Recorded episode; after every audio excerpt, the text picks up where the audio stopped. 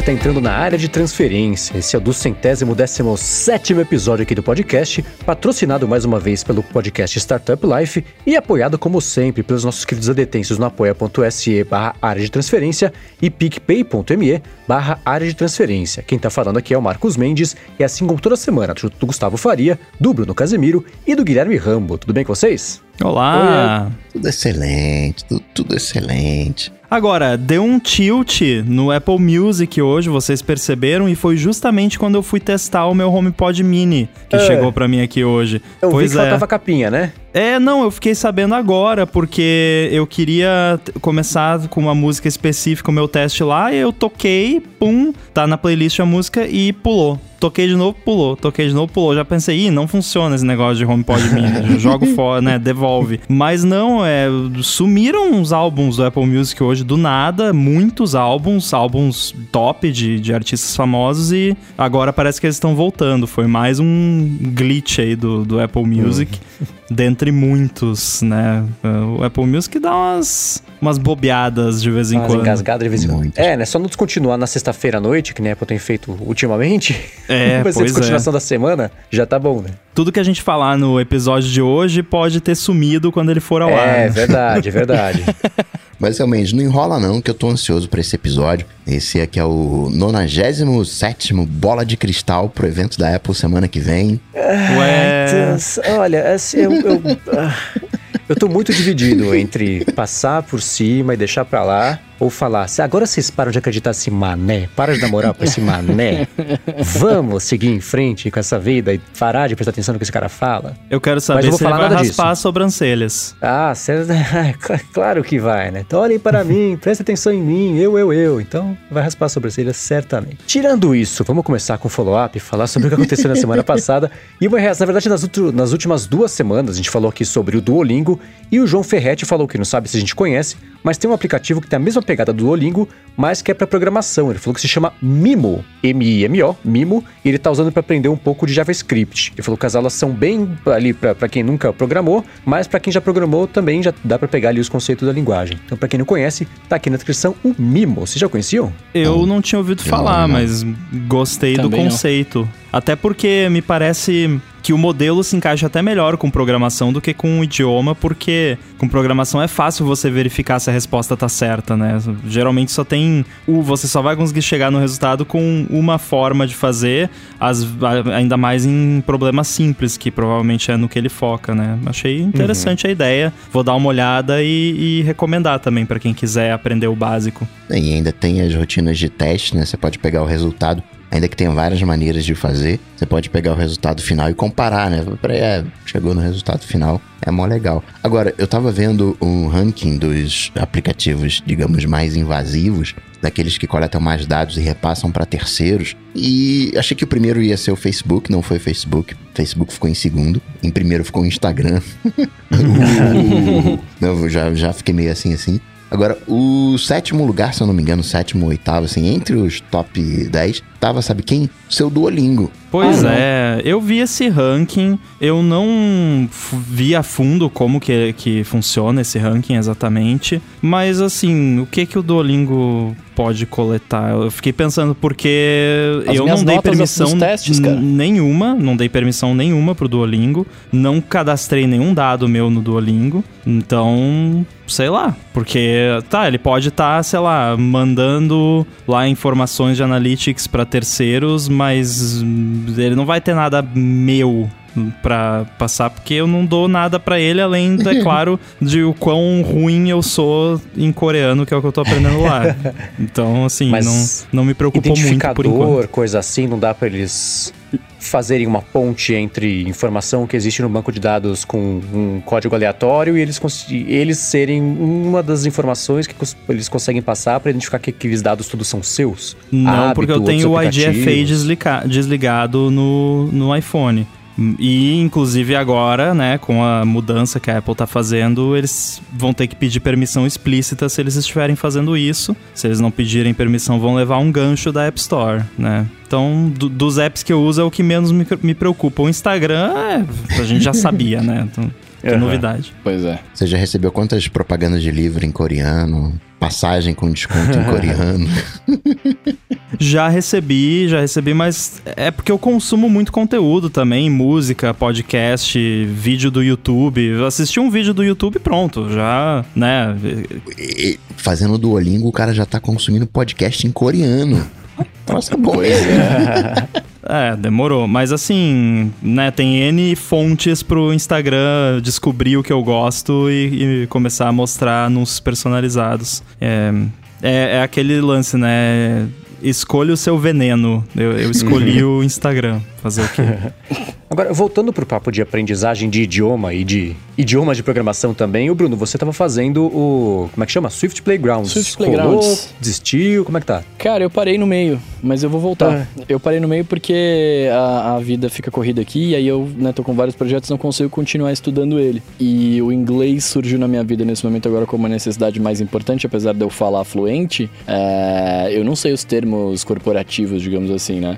E aí eu abandonei o, a- essa- esse estudo para estudar o, o inglês de fato. Mas ele vai voltar, cara. Eu, eu tava curtindo pra caramba. A gente até falava disso aqui, né? Da, eu- das Aham. booleanas, das funções, etc. Sim, sim, sim, sim, sim, por isso, é. É que eu parei, eu me irritei antes pela bilionésima vez, mas você continuou, que eu lembro, né? Mas a gente acabou não falando mais disso. É que, que eu- é que é diferente, né? Assim, pelo que, eu, pelo que eu, vocês manjam, mais do que eu, vocês vão falar, né? É, pelo que eu tava entendendo, você aprende a- os conceitos de programar em Swift lá, e aí, se você for tentar programar alguma coisa por lá, é só de brincadeira mesmo dentro do Swift Playgrounds, né? Você não consegue transformar aquilo num aplicativo. Eu teria que depois migrar pro, pro Xcode, né? Se eu fazer de fato a parada, ou não. Sim. Só que É, então. você consegue criar bastante coisa no Swift Playground. Tem até a história Aham. de um cara lá que fez um jogo no trem, no commute dele lá, no Swift Playgrounds. E aí, Ah, claro, depois ele pegou aquele código que ele tinha feito no Swift Playgrounds, copiou pro, pro Xcode e montou de fato um app. Mas o importante é que você vai estar aprendendo os conceitos, né? E aí isso você consegue aplicar depois, porque o Xcode não é tão amigável quanto o Swift Playgrounds, mas a linguagem é a mesma, as APIs são as mesmas, então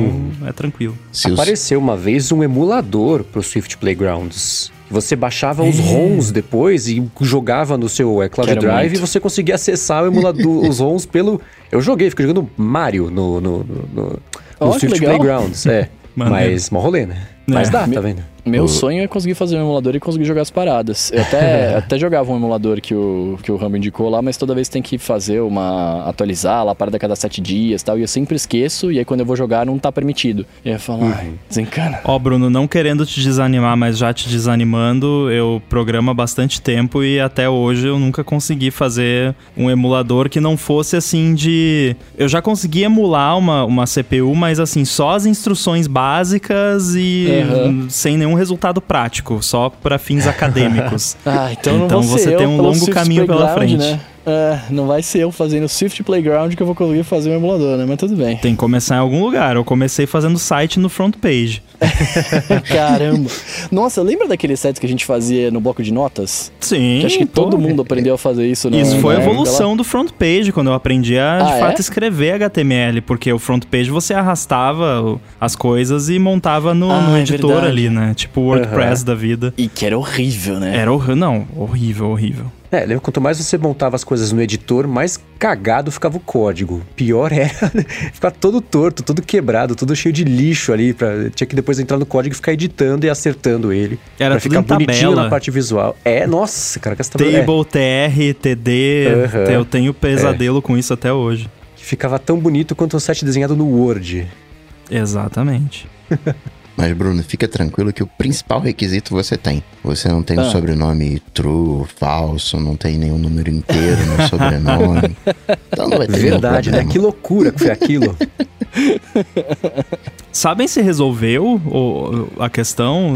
Primeiro deixa eu contar a história, né? Porque Melhor. tem uma moça que o sobrenome dela é True. E True é um- uma palavra muito usada em programação para representar verdadeiro, né? Você tem uma coisa que é sim ou não, você tem true ou false, verdadeiro ou falso. E o sobrenome dessa pessoa é True. O que aconteceu foi que a interface web do iCloud não funcionava para essa pessoa, ou não funciona ainda, a gente não sabe se resolveu ou não, porque dava um erro lá, porque por algum bug bizarro o, o, o sistema lá do iCloud estava interpretando o sobrenome da pessoa como um valor true.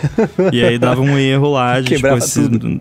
Quebrava o, o site. E isso, inclusive, é pode ser fonte de problemas de segurança, porque se o site está interpretando uma informação inserida pelo usuário como código, isso pode ser um vetor para ataques de, de segurança. Uhum. Já existem inúmeros tipos de ataques que acontecem por aí. Então foi isso que aconteceu. Inclusive, essa é a diferença, para quem não, não é da programação, entre linguagens com tipagem forte e tipagem fraca. O JavaScript ele tem uma tipagem fraca, então qualquer coisa pode ser qualquer coisa.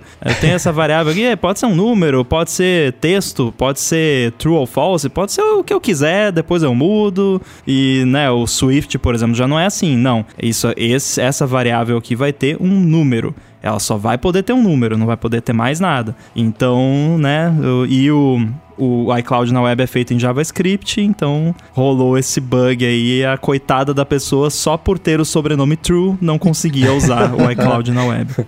Se o sobrenome fosse sudo, ela podia fazer o que ela quisesse. pois é. Bom, seguindo aqui com o follow-up em relação à semana passada, o Alexandre Gessoni falou que o Clubhouse para ele é que nem o Galaxy Fold. É o, é o Galaxy Fold das redes sociais. Falou que parece inovador, tá todo mundo falando, não tem concorrentes, não tem diretos ali, mas ele não consegue ver ninguém usando, não consegue se ver usando. Ele falou que em pouco tempo ninguém vai nem lembrar mais que a gente ficou discutindo tanto esse tipo de rede social. O que, que vocês acham disso? É, não seria a primeira coisa que surgiu que, é, que foi muito comentada, que teve um, um certo estouro e morreu pouco tempo depois, né? Isso acontece. Por outro lado, Sim. tem várias coisas que tem um burburinho, a galera fala muito e ficam mais forte ainda depois. Acho que tem certas coisas que não tem como saber, é o mercado que decide. Historicamente, você já teve algumas tentativas de fazer a coisa de, de áudio, até no Brasil. Tava lembrando na época do Clubhouse. Tinha o Gergilin, que era um, de um cara da MTV. Isso é Gergilin.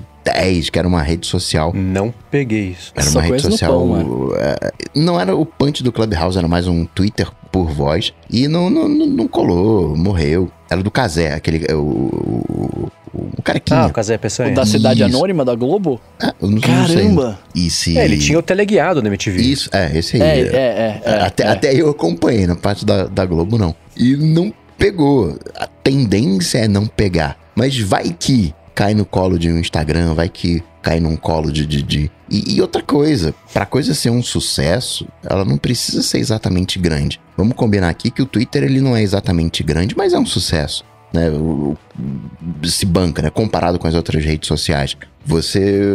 O Clubhouse, se conseguir. O Snapchat, né? Aqui não bomba, mas tem o, o, o seu núcleo. TikTok. Acho que ainda é cedo para determinar se vai colar ou não. Pessoalmente, eu acho que não cola. Mas é o mercado que decide essas coisas. É, eu tenho para mim que, assim, o, o Clubhouse, eu não acho que. Eu não, não, lembro se a gente falou isso, se eu falei isso em algum programa, e se eu falei isso, me perdoe, eu vou mudar completamente. É, eu, eu tenho para mim que ele não é inovador, tá ligado? Porque no fundo, no fundo, ele é só uma live de áudio, digamos assim, né? É, é isso. Não, Mas... em termos de tecnologia, eu até comentei com vocês essa semana. Não tem nada de especial. É. Inclusive, uma empresa essa semana lançou um Clubhouse as a Service, uhum. onde eles basicamente simplesmente oferecem lá, você contrata e eles fazem essa parte de áudio, de APIs de áudio e tudo mais para você. Então, qualquer pessoa que quiser criar um Clubhouse pode contratar essa empresa e criar o e seu próprio Clubhouse. Que talvez é, pode é que ser assim... isso que aconteça com o Clubhouse. O Telegram tem um Clubhouse que é o, o, o, o chat de voz. As salas de chat de... É, é isso. É, que é uma áreazinha para você interagir por voz ali, né? Não é exatamente um Clubhouse, mas enfim, né? tá, tá próximo. De repente o Clubhouse ele vem para levantar essa bola e aí os aplicativos passam a oferecer como um recurso, olha, né, tem aqui uma maneira de você interagir por áudio com uma galera. É, eu, eu acho que a, o, o, grande sucesso que ele tá tendo agora, né? Porque as pessoas estão falando. Primeiro que é novo e novidade as pessoas gostam, elas falam, beleza. Mas para mim, o que tá pegando agora são, tem dois fatores, né? O primeiro é o fator pandemia, que faz as pessoas ficarem mais carentes, digamos assim, querendo ter contato com outras pessoas. Então, você poder fazer isso num aplicativo né, de áudio é bom. E o fato de ser por áudio, você, é que nem ficar no telefone. As pessoas gostam de ficar no telefone, né? Infelizmente, eu não sei porquê, mas as pessoas gostam de ficar no telefone falando. Então, é uma forma de você estar tá lá lá conversando com, com pessoas. É, é tipo o bate-papo da UOL, tá ligado? Que tinha quando a gente, né, no começo da internet, só que em áudio. E aí é mais fácil, porque a pessoa não precisa aparecer, ela pode estar de qualquer jeito, fica no celular ali e tal. Para mim, esse, esse, pensando depois, esse é o grande sucesso, né? É o jeito de fazer sucesso do Clubhouse. É, e tem muita gente argumentando que o Clubhouse funciona muito bem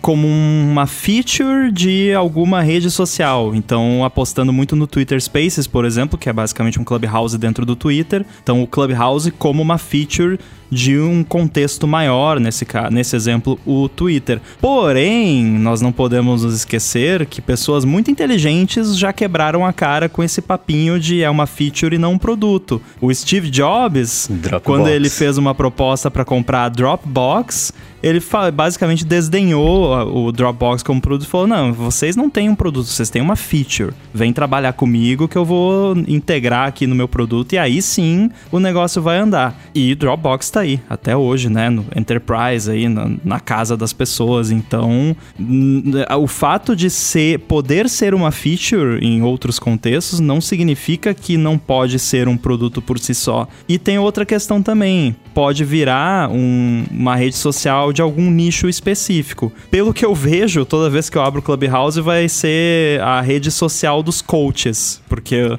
todas as salas hoje em dia quando é tudo papinho de coach, assim, umas coisas que não me interessam, nada contra quem é coach de verdade, de novo e tal, mas vocês sabem do que eu tô falando, então talvez vire uma rede social para essa galera. Tem um, um post relativamente famoso de tipo aquela, aquela briga do, do, de sistemas operacionais, Linux e, e Unix.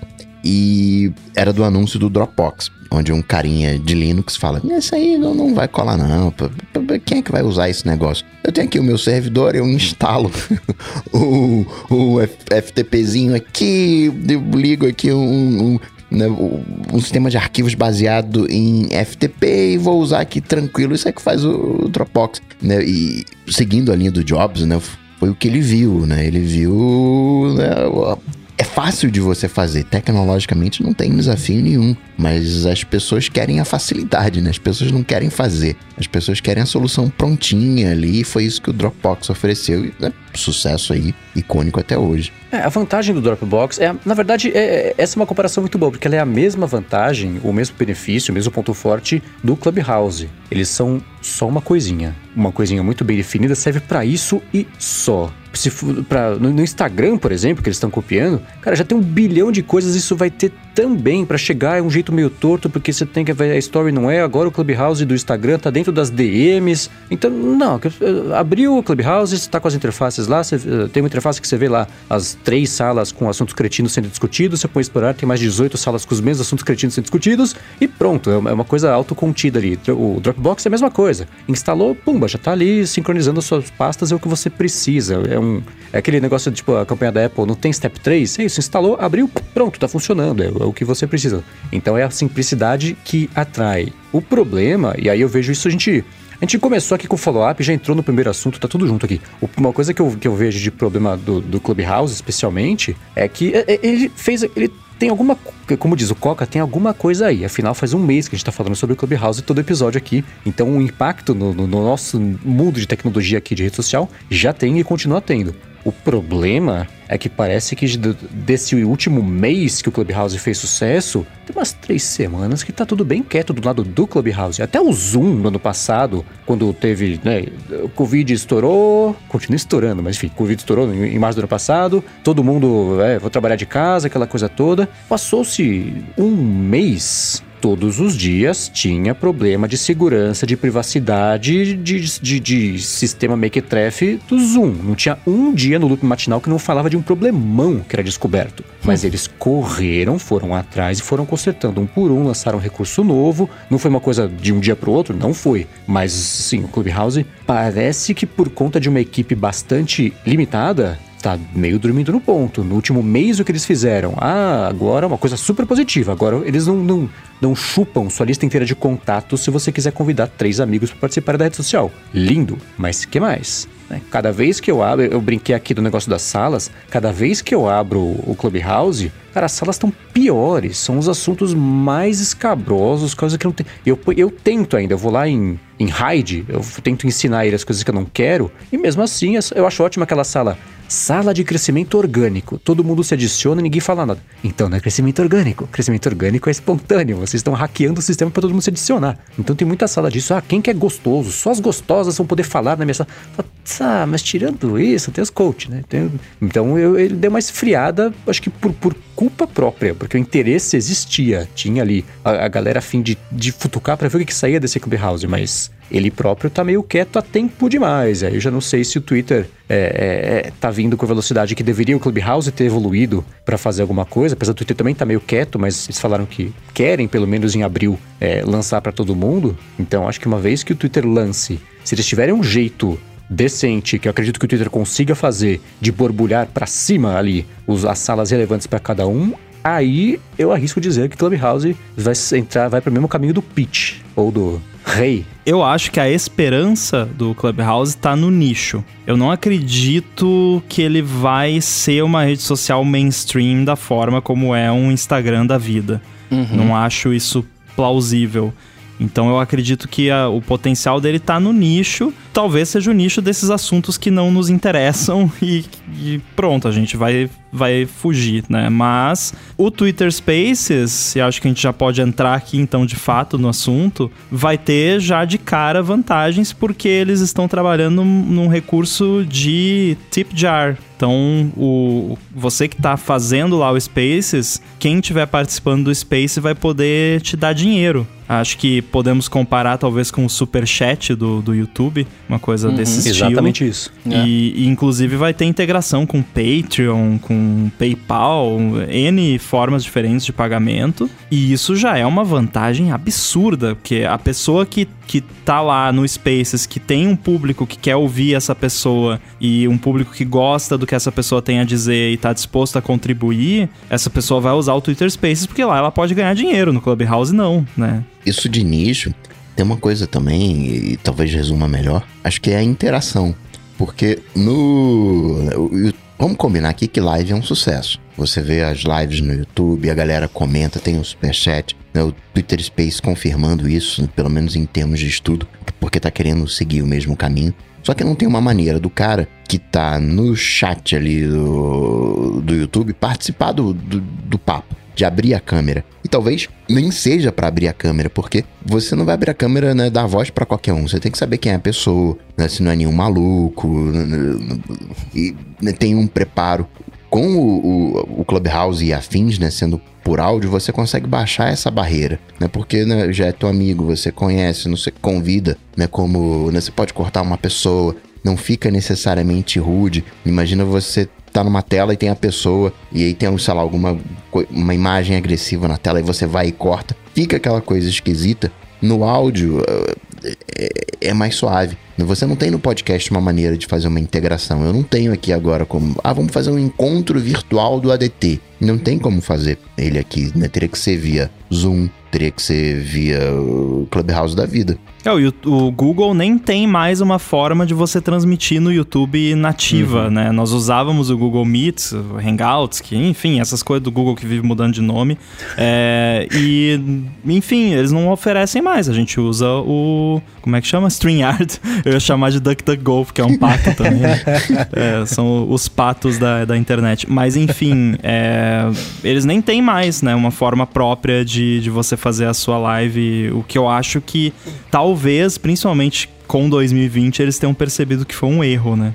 É, o, no ano passado. É que eu, eu, eu acho que essa foi uma, uma decisão estratégica para evitar problemas. Porque o que dá para transmitir também. pela internet, com a facilidade e o alcance que o YouTube tem, se alguém quiser fazer uma bobagem, olha o tamanho do problema que o Google vai ter nas mãos. Que é a mesma coisa que o Facebook enfrentou, só que o Facebook é um quiabo, nada cola, não tem consequências, ele sempre passa liso por tudo. O Google, eles têm responsabilidade e, e, e pessoas com alma trabalhando lá dentro, eles iam, eles iam ter algum tipo de, de, de, ter que ter algum tipo de resposta ali. Então eu acho que foi mais uma contenção de. Porque, como as soluções existem, Eles falam, beleza, não vamos colocar as mãos aqui. Transmitiram na minha plataforma, mas foi externo. Vai falar com o externo que foi quem habilitou que isso fosse transmitido aqui na minha plataforma. Que até todo o lance, a gente volta à discussão da sessão 230, né? Que da, meio na mesma, né? Da, da, da, da legislação de responsabilidade da transmissão de alguma coisa num site ou não. Tem só uma diferença, é que o Hangouts da vida, você tinha participação de outras pessoas. Eu posso pegar o YouTube, fazer uma transmissão usando os próprios recursos do YouTube, mas só minha transmissão. Então eu, uhum. eu posso falar minha besteira aqui, né?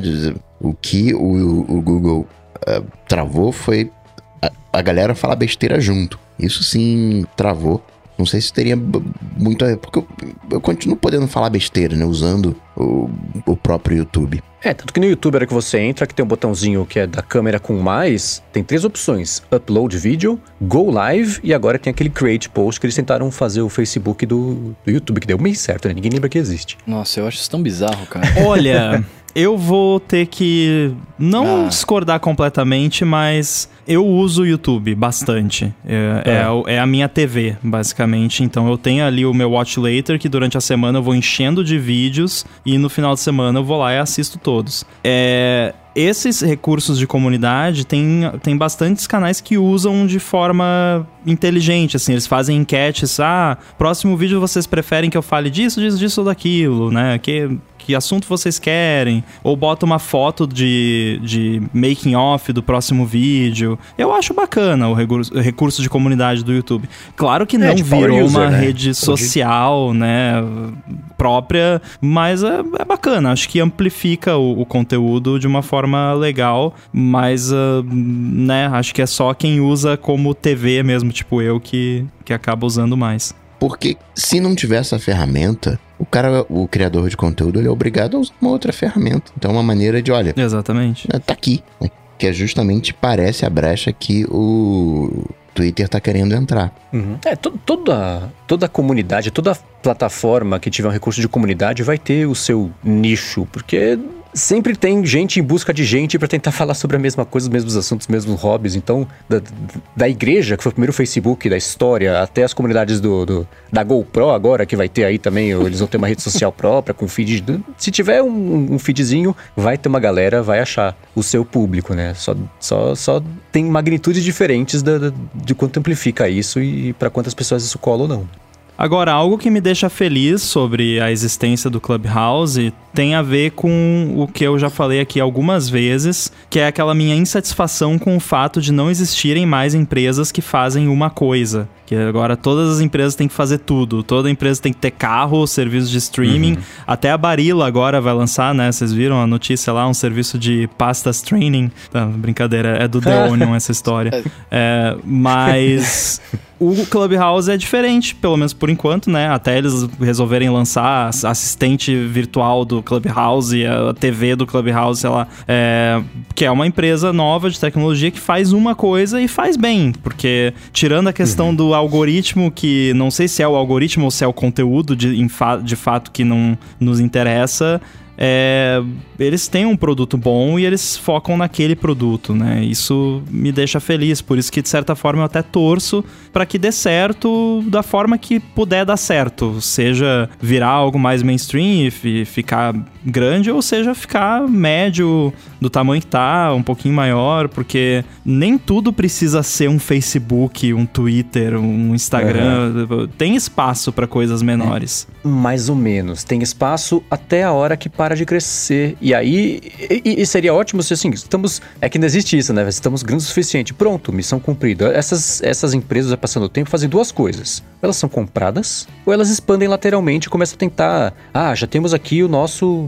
O nosso nicho chegou no teto. Como é que a gente continua crescendo para retornar o dinheiro para quem investiu na gente, para blá blá blá blá blá. Ah, agora vai ter post de foto no Clubhouse. Ah, agora vai ter like e comentário nas fotos. Ah, agora vai ter mensagem direta. É, é, é meio inevitável é. essa expansão lateral. Esse é o aí, ah, problema ah, fazer... do VC funding, né? Porque uhum. é, é, então. tudo baseado em crescimento. Não interessa se está dando lucro, se não está dando lucro. Não, é crescimento. Ah, esse mês a gente cresceu tanto em relação ao mês passado e isso basicamente quer dizer número de usuários. E não é um modelo sustentável exatamente, né? É uma pena que isso meio que não, não tem mudado. É, então, olha o Airbnb. eles tiveram prejuízo em 2020 de 4,6 bilhões de dólares. Nossa. Cresceu, teve IPO, cresceu já 20%, 25%, 30%, não lembro quanto que foi, que semana caiu um pouquinho. Mas essa conta não fecha, mas é isso, é só é, é potencial de crescimento, que é o que move os bolsos de todo mundo lá do Vale do Silício. Então não precisa nem estar tá crescendo, mas se você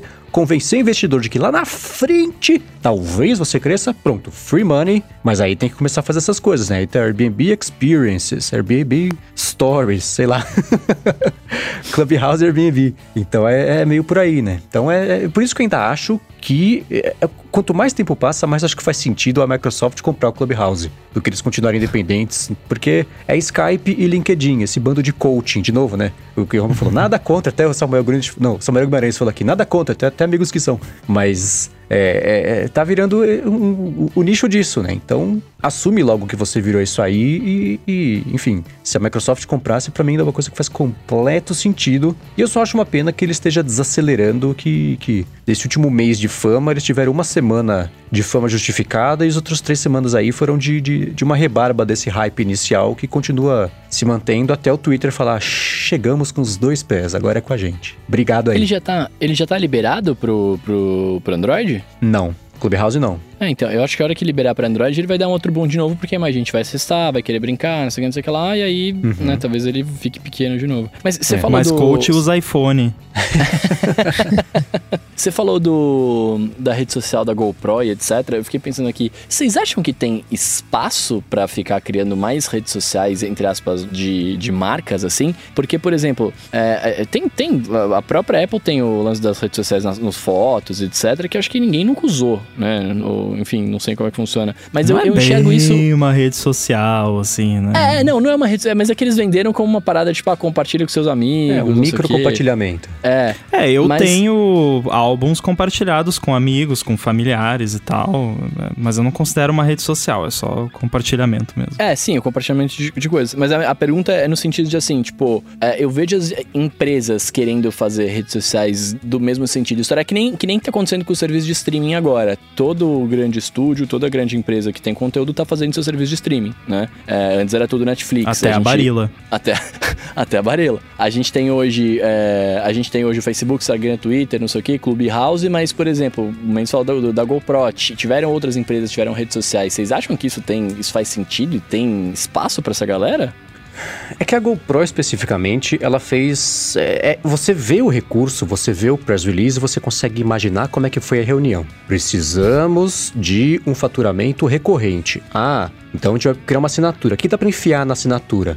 Hum, não sei, armazenamento. Ah, legal. Ah, um feed e armazenamento. É, essa rede é isso. É, é, é a rede é de graça para você postar lá o feed das suas fotos e suas filmagens, mas as, as ferramentas de edição os filtros, uns presets de alguma coisa que eu não lembro mais o que, que é. E o backup na nuvem em alta qualidade do que você posta no feed, aí custa 2 dólares por mês ou 10 dólares por ano. Então você consegue ver eles criando isso só para ter alguma coisa de justificar a assinatura que eles vão tentar empurrar. E no caso da, da GoPro é, é, é, esse crescimento lateral, a expansão lateral para tentar tirar mais uma grana de alguma coisa para é, é, é, que nem eu falei da, na semana passada dessas séries da Disney, que parece que elas só são desculpas para vender mais séries, para ser desculpa para vender mais séries, então o conteúdo mesmo, o motivo da série existir, se perde no meio do caminho. Não, não então, fala mal é... de WandaVision aqui nem de Mandalorian, pelo amor de Deus.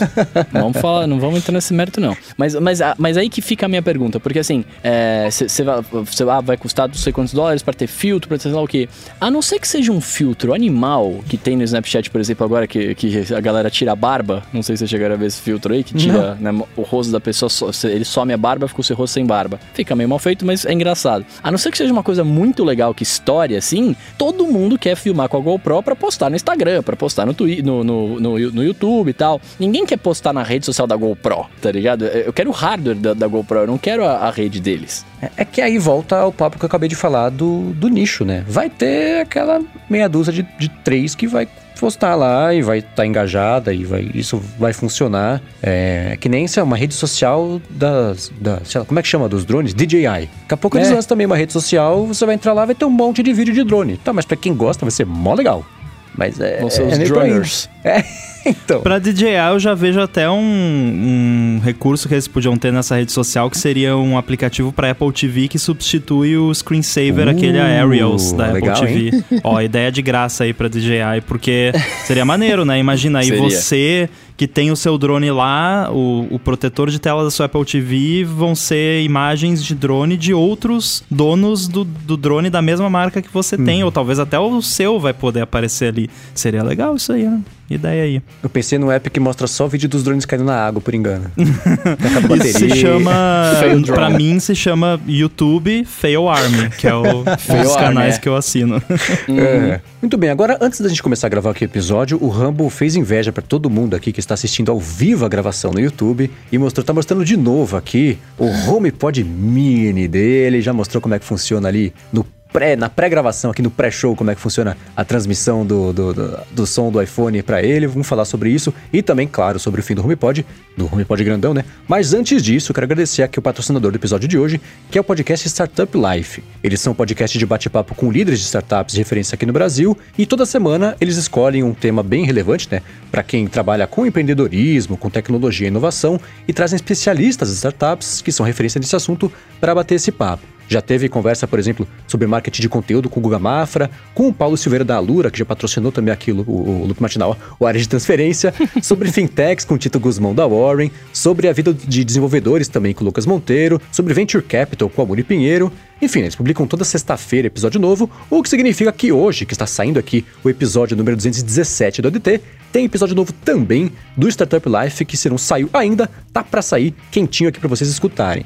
É, então passa aqui na descrição do episódio, ou também pega o link, né? Então passa aqui na descrição do episódio para pegar o link do, do podcast Startup Life, ou então dá uma buscada por Startup Life no seu aplicativo favorito de podcasts que vai estar por lá também. Obrigado mais uma vez aqui ao podcast Startup Life pelo patrocínio aqui contínuo também do área de transferência. Valeu! Valeu. Valeu. Vamos lá, te fala da má notícia ou da boa notícia primeiro? O que vocês preferem? Então, a notícia que eu, que eu vi foi a seguinte, que o HomePod Mini morreu. Ah, é? Não, pô, Foi tadinho porque do morreu o HomePod Mini. Aí não tem mais por que chamar o Mini de HomePod Mini. Então ele vira HomePod. Eu tô É errado. verdade, qual que tem um ponto aí? Não, você tem um Tá. ponto, eu concordo com você. Então vamos falar da boa notícia que foi a promoção do HomePod Mini a HomePod Pleno. é isso? Muito bem, então vamos começar por isso, né? É, A Apple na semana passada, na- na semana passada assim, na calada da noite de sexta pra sábado, No TechCrunch. No TechCrunch, né? Que é sempre o porta-voz do apocalipse ali. O, o, o Matthew Panzarino, ele é o Elton John da, da, da tecnologia. Que o Elton John é sempre o cara que chama pra fazer música quando alguém morre. Bota lá o Elton John no piano pra tocar no funeral. O Matthew Panzarino é o Elton John da tecnologia. Ele, assim como ele tecnicamente matou o, o AirPower, anunciou também, ele confirmou que a Apple estava matando o iMac Pro, também confirmou na semana passada que o HomePod também encontrou seu fim da linha. Três produtos, inclusive, anunciados no mesmo ano. 2017 foi ano maldito ali para Apple. Então confirmou que o HomePod grandão vai acabar o estoque. E aí acabou, não tem mais HomePod grande. Aí só tem HomePod pequeno, o que significa que só tem HomePod de acordo com a lógica que faz sentido do Coca. Surpresa ou curso natural da vida de um produto que não vendeu muito? Eu acho que o toque de, do, do iPhone do Matt Panzarino quando liga o PR da Apple pra ele deve ser aquela musiquinha do meme do caixão, né? Dos carinhas dançando lá. Porque é, eu, se eu fosse ele, toda vez que vem ali chamada PR da Apple ou e-mail PR da Apple, já começa a tocar a musiquinha. Qual, qual vai ser o produto da Apple, né? É. Ou é isso, a Mas- marcha fúnebre de Chopin, ou a, a música do, do Darth Vader, do, do Star Wars. É, então a, a marcha fúnebre da Apple dessa vez foi pro HomePod e eu fiquei surpreso porque foi inesperado no momento, assim, foi meio, né, de sopetão, mas não é uma surpresa se a gente for observar os dados, né, basicamente. Porque, assim, ele era um produto extremamente de nicho, até mesmo pra Apple. Eles lançaram um produto que atinge boa parte do que ele conseguia atingir, e vamos falar mais daqui a pouco, que eu vou fazer aqui um mini review do HomePod Mini, é, por um preço competitivo, na minha opinião, de 99 dólares. E assim, não tinha mais muito por que ele existir, e, e assim, quando você olha, por exemplo, o, o carinha lá do Detroit Borg que comprou, ele viu, né, a notícia, pô, vou comprar mais uns HomePods aqui porque eu gosto e não quero perder a oportunidade, né? Daí ele foi lá e, e comprou comprou HomePods novos, lacrados da Apple, e quando chegaram os HomePods, eles estavam com o iOS 11, que foi o iOS que foi lançado o HomePod uhum. lá em 2018. Então, quer dizer, esses HomePods estavam parados lá no estoque da Apple desde o lançamento. Quer dizer que, um se duvidar, a Apple só fabricou o né? batch lá de lançamento. Isso é, é, capaz da linha de produção que fazia esse HomePod já ter sido desmontada há mais de é ano cota. e a gente nem tava sabendo. Eles só estavam acompanhando lá a curva do estoque descendo e avisaram lá pro pessoal, ó, oh, quando chegar aqui vocês soltam uma nota de que vai acabar, porque eu acho que foi fabricado só a, aquela primeira leva e pronto, porque todo mundo que compra novo recebe da leva do, do lançamento. Então, assim, eu acho que ele não tinha mais por que existir. Eu, eu, é dessa forma que eu leio isso hoje, quarta-feira, quando estamos gravando, né? Vamos ver depois que lançar esse episódio se não vai ter acontecido alguma maldição da quinta ou da sexta. E mata HomePod Mini também, mata Apple TV, mata tudo. A Apple tá matando o, tudo. O Mini acho que ainda dura mais um pouquinho ali. Eu, olhando não os dados para sempre. o, o, olhando os dados de fora, a gente vê que o HomePod, ele era mono.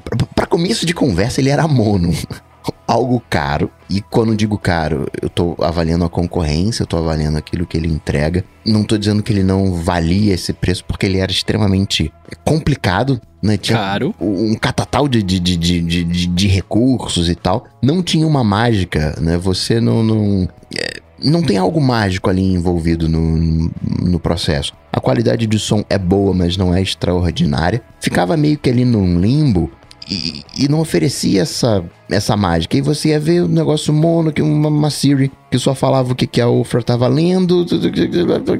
E por dentro já era um. Ele é um Apple TV, né? Ele, ele é categorizado. Ele foi. Ele virou. O HomePod Mini ele é um, um, um Apple Watch, não, ele não tá na linha do Apple Watch. É, ele usa um processador de Apple Watch, mas ele roda o tvOS. Os dois HomePods rodam o tvOS desde o iOS 14.2, eu acho. Porque teve aquela assim. mudança que ele vai e volta. Não colocaram, né? Agora a gente sabe, né?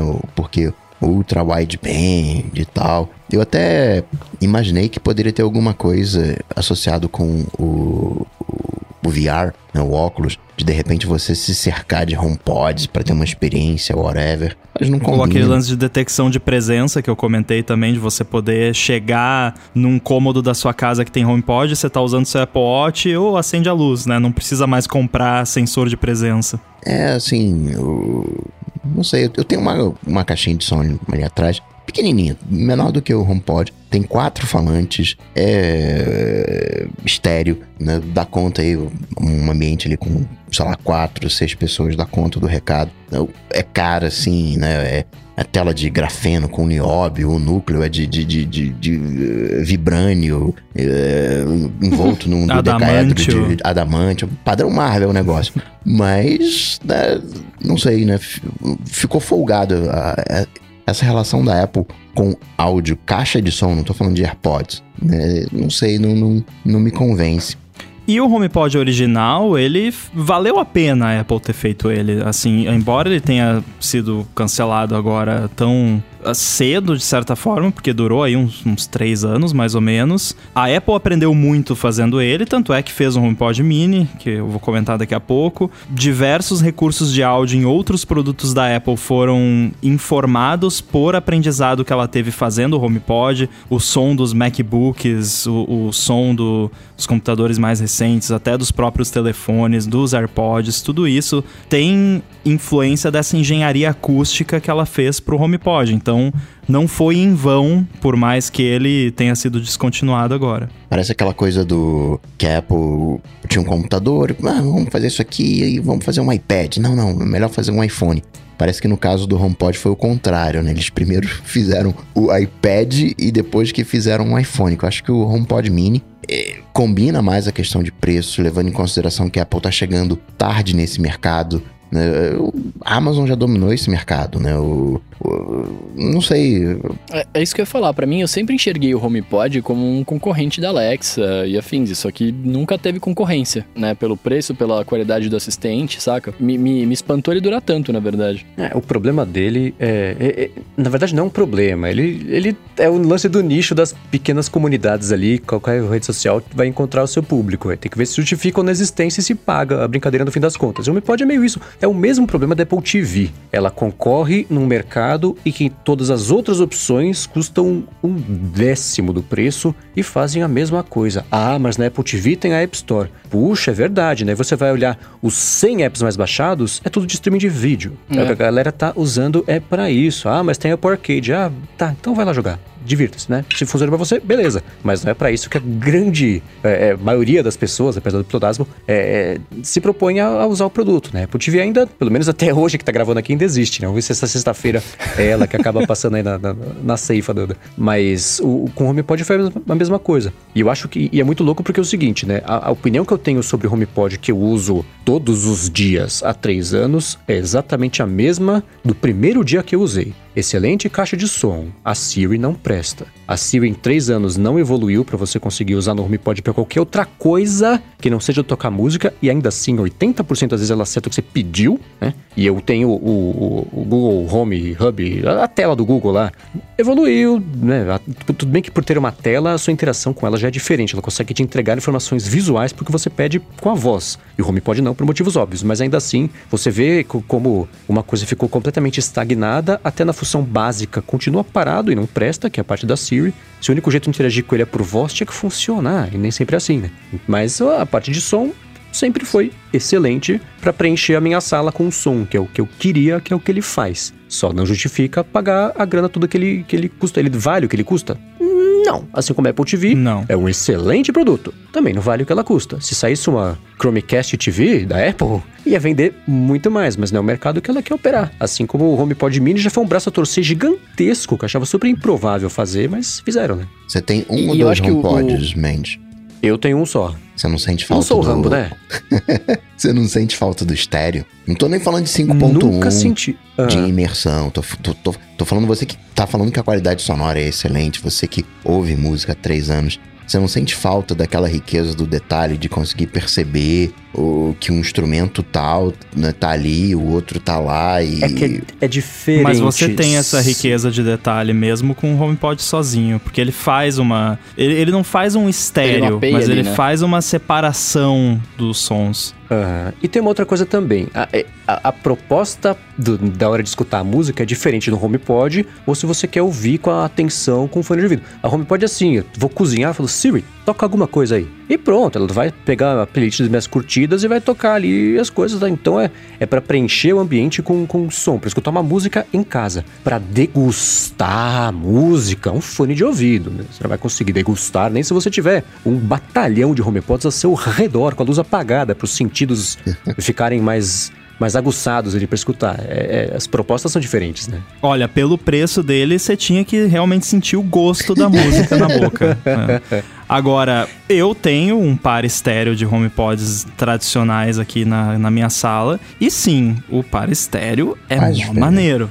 Se um já é bom, né? Então dois. E é realmente incrível e é o que ele. É, é, é a excelência dele, é o, o, som, a qualidade do som e, claro, toda a integração bonitinha com o ecossistema da Apple. Eu, 99% das vezes que eu uso HomePod aqui, não tem nada de Siri envolvido, eu simplesmente tô rodando alguma coisa no iPhone e, do, e toco o iPhone no HomePod para transferir para ele, ou seleciono ali para tocar no, no HomePod. Ou que nem o Mendes falou, é só o básico, ô oh, carangueja, toca aí, uh, toca uma música aí, né? Solta o som. E ela vai lá e, e faz. Então, não, não faz diferença nesse sentido, mas é claro que quem tá em busca de uma boa assistente pessoal para ter em casa não compra nada que tenha Siri, porque a Siri é horrível e não melhora. É incrível, uhum. porque passa ano, entra ano, sai ano, entra ano, a Siri continua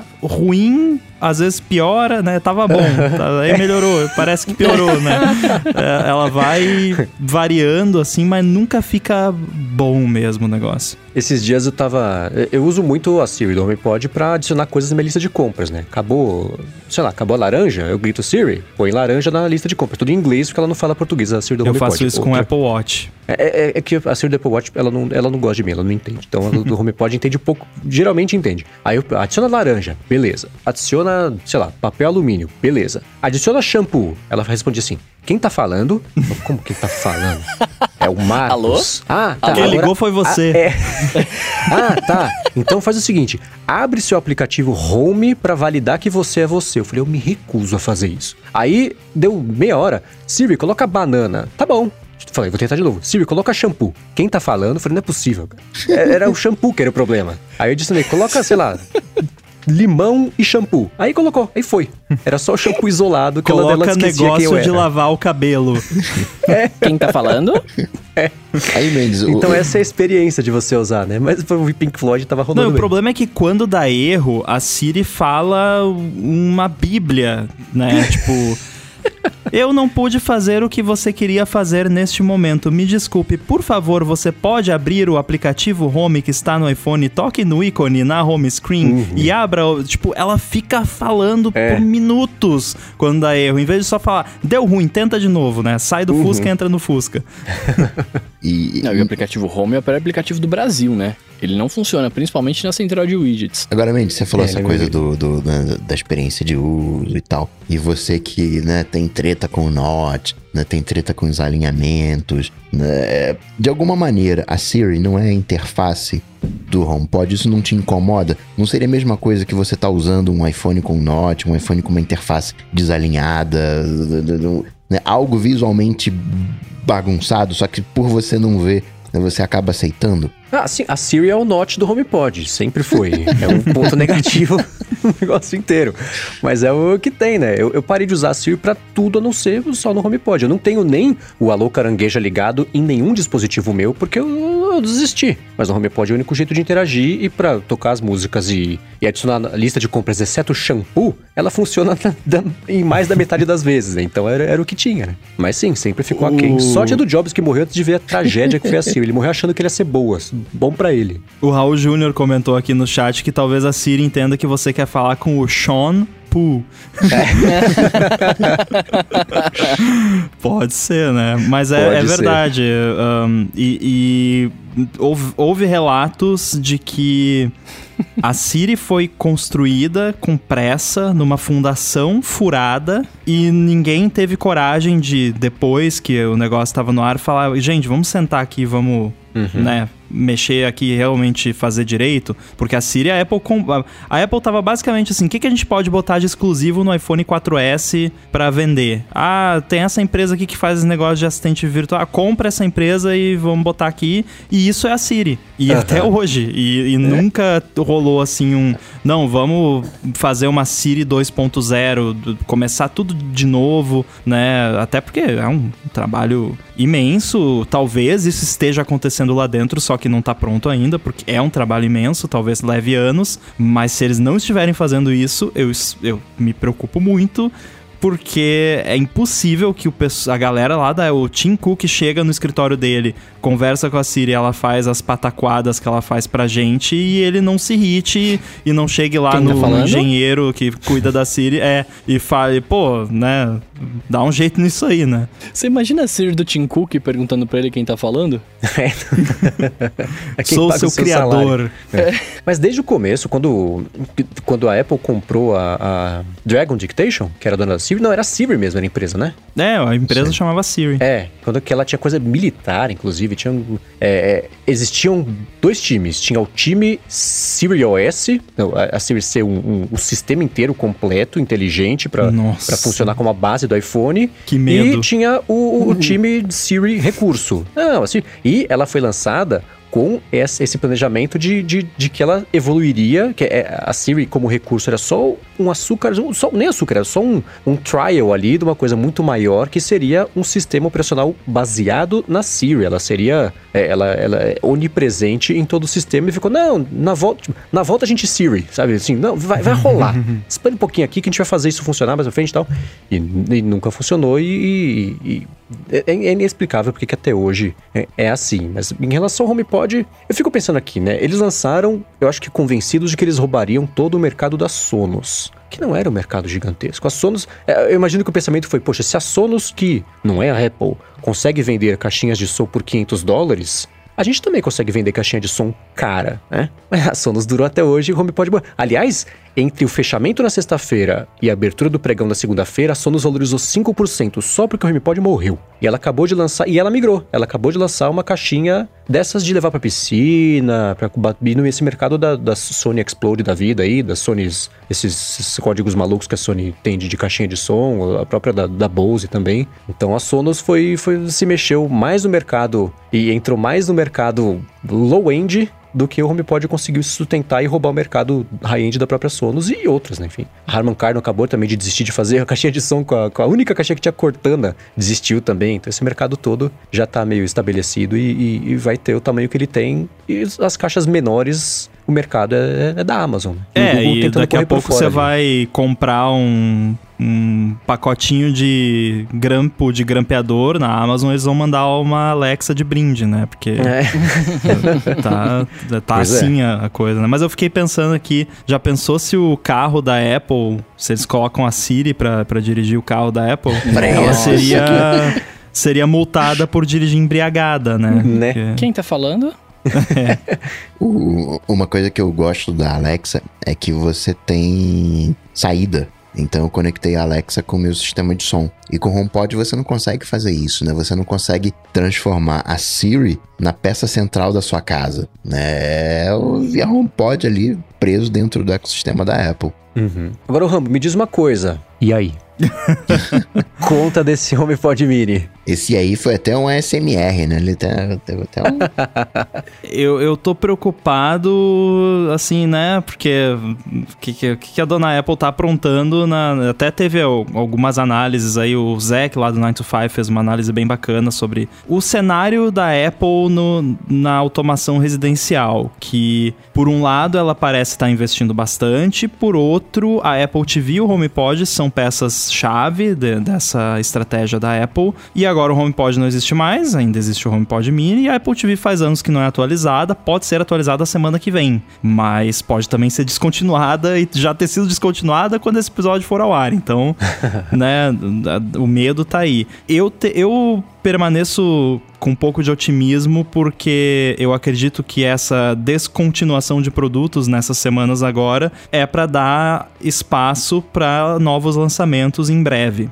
Porque se semana que vem a Apple lançar, seja com, é, com vídeo, seja só com press release ou marcar um evento para a semana seguinte, qualquer coisa do tipo, a galera vai esquecer. Vai esquecer do HomePod, vai esquecer do iMac Pro, então, e qualquer que seja a próxima coisa que eles cancelarem. Então, assim, é, acho que faz sentido eles estarem apagando essas coisas para preparar para lançamentos. Mas, enfim, voltando aqui, eu, como já falei, tô comprando uma, um catatal de HomePod minis, como diria o Coca, para colocar no meu apartamento novo. Hoje chegou o primeiro aqui e eu, obviamente, não resisti à tentação de, de ligar ele aqui e brincar com ele. E é engraçado porque a minha expectativa era não era alta, assim, eu esperava que ele fosse legal, né, mas não esperava grandes coisas. E por um de, de uma certa forma, o, o som dele é mais surpreendente do que o do HomePod grande. Não é melhor, é mais surpreendente.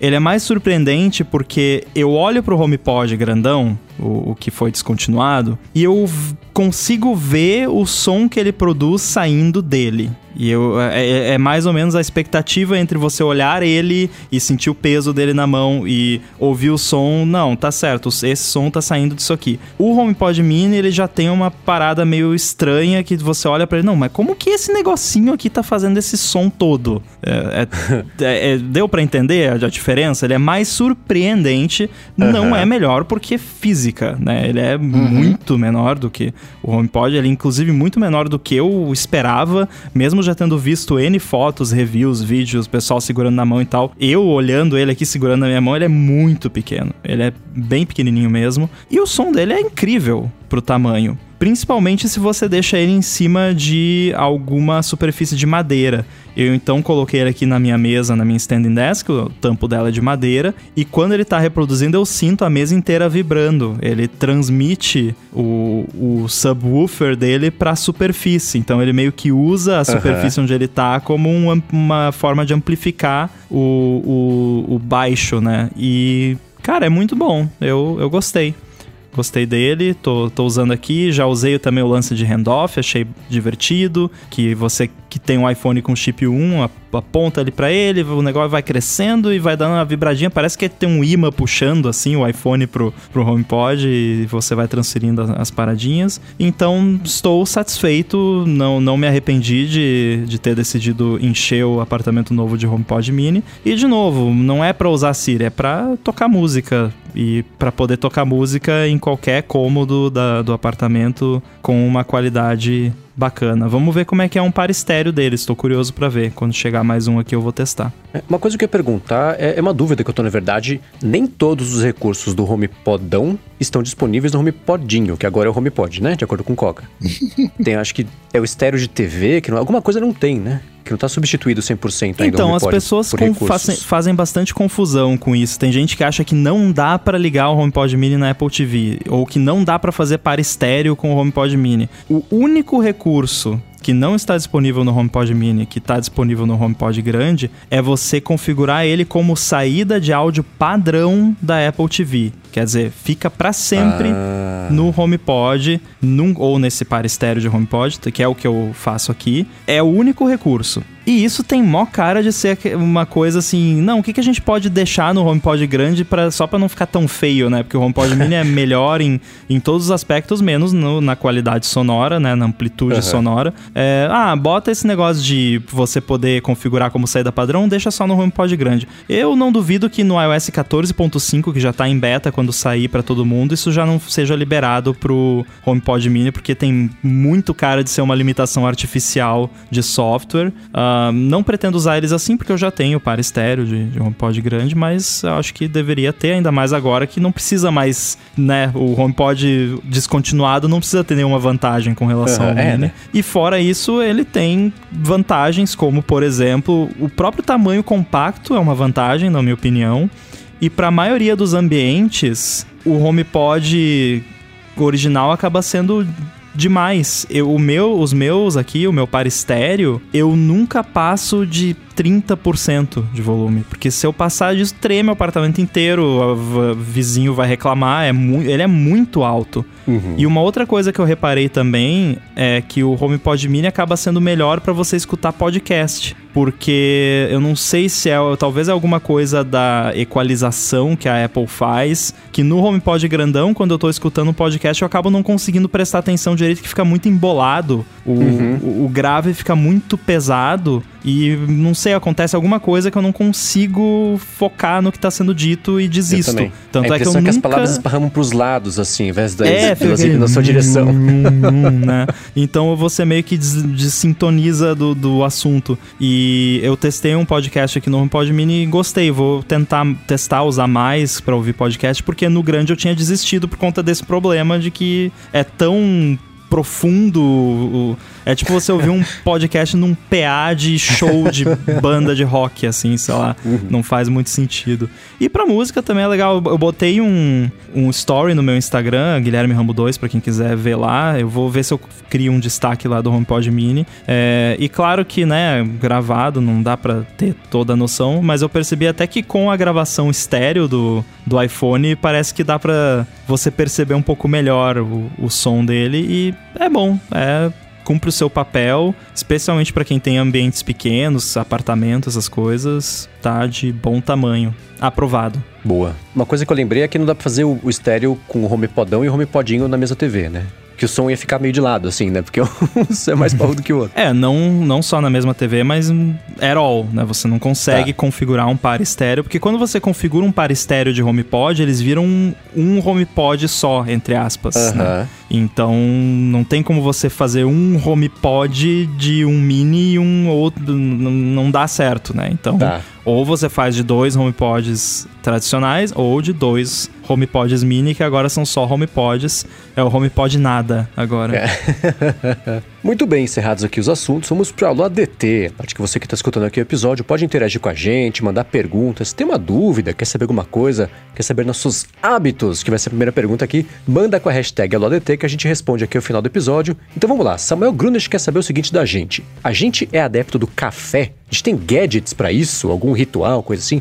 Quais as preferências que a gente tem para essa bebida. E aí? Eu nunca fui adepto de, de café, até que eu fiquei. Ah, vou ter uma vida um pouco mais saudável, né? Beber leite. Aí comprava leite, estragava, leite em pó, ficava duro. Eu falei, vou usar essas maquininhas de café. E aí, né, fica ali, né, né? E continuo não tomando leite, mas agora tomando café através da, da maquininha. E, bom, se leite, leite em pó, né, ficar duro, açúcar também fica duro, então eu tomo café sem açúcar, assim, root, né, café, café cowboy, assim, né?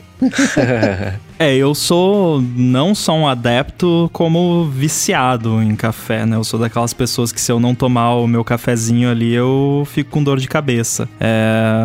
E é aquela, o café é meio que nem o ovo, que nem várias coisas que um dia faz bem e outro dia faz mal, mas uh, o consenso até o momento é que se você não tomar uma quantidade absurda de café e se você não tiver problema de gastrite e tudo mais, é de boa, mal não vai fazer, pode até fazer bem. Então eu continuo tomando meu cafezinho e eu tenho um pouco uma certa paixão pelo café a ponto de ter algumas coisinhas, mas nada muito avançado. É, eu tenho uma Nespresso que eu uso para aquele cafezinho do, do dia a dia, mas eu tenho também a prensa francesa e a Aeropress, que geralmente é o que eu uso para tomar o meu café de manhã quando eu acordo. Eu moo o grão, faço o cafezinho ali, o que parece ser a nossa super complicado, não. É cinco minutos você faz, é, é, de boa e fica um café delicioso. Já provei alguns cafés diferentões, tipo o, o café jacu, que sai do passarinho, né?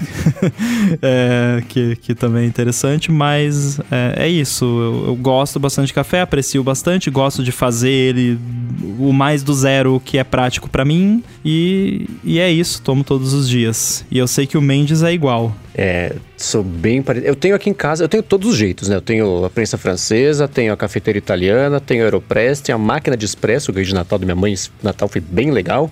Opa! E o que eu mais uso ainda é o Aeropress. O Aeropress ele é o jeito mais rápido de fazer o melhor café que dá para fazer nesse espaço curto de tempo. É o tempo assim, você põe água para esquentar. Eu também é, o grão na hora, né? Aliás, eu tô é, comecei faz uns três meses é, descobri um serviço de assinatura de café chama Veru. Nossa. Que não é um nome muito a ver com café, até onde eu entendi porque chama Veru. Então, V-E-R-O-O.com.br,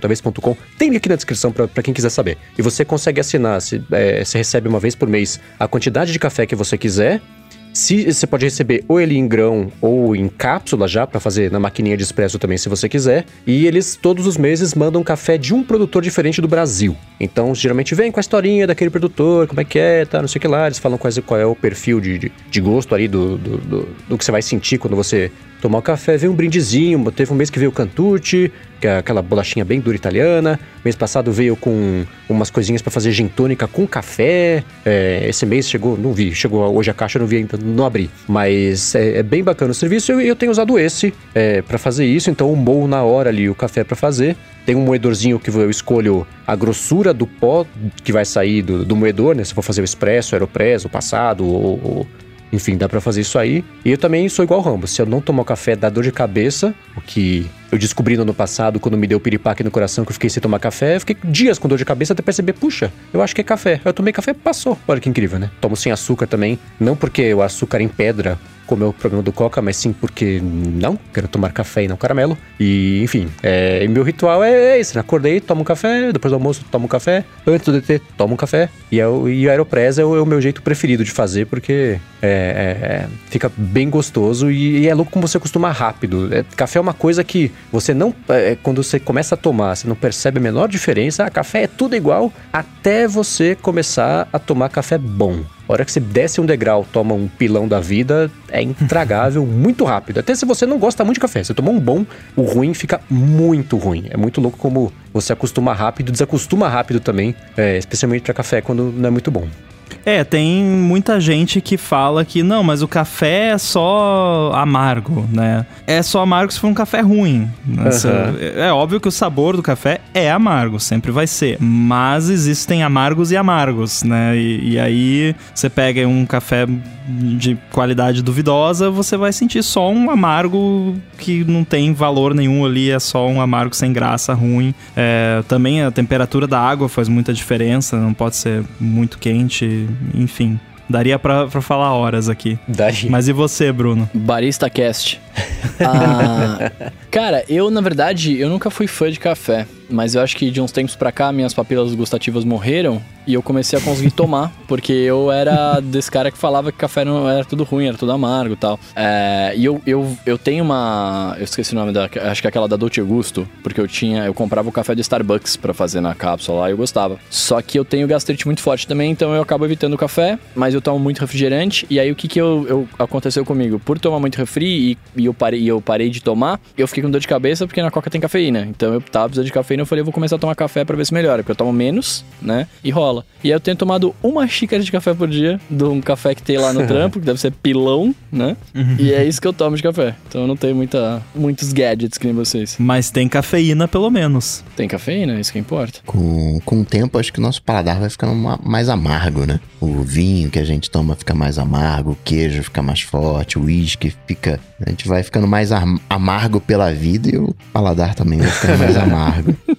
É isso mesmo, o paladar infantil é, é mais doce e não é nem que vai ficando mais amargo, mas a gente começa a, a, a, não rejeitar as coisas amargas quanto mais tempo vai passando, né? E tem um fator genético também, né? No meu 23andMe lá, te, diz lá que eu tenho essa tendência a gostar de coisas com sabor amargo. É, cerveja, particularmente, eu não gosto, mas o café uhum. acertou em cheio, porque realmente eu gosto e, e, e tem um, um fator genético, realmente. E o lance que eu ia falar do, do o inventor do, do Aeropress é o mesmo inventor do Aerobi, Aero, Aerobi. É o tipo aquele frisbee de policarbonato. É o mesmo cara, ele inventou, o cara inventou o frisbee, não o frisbee, mas assim, o, e também o Aeropress.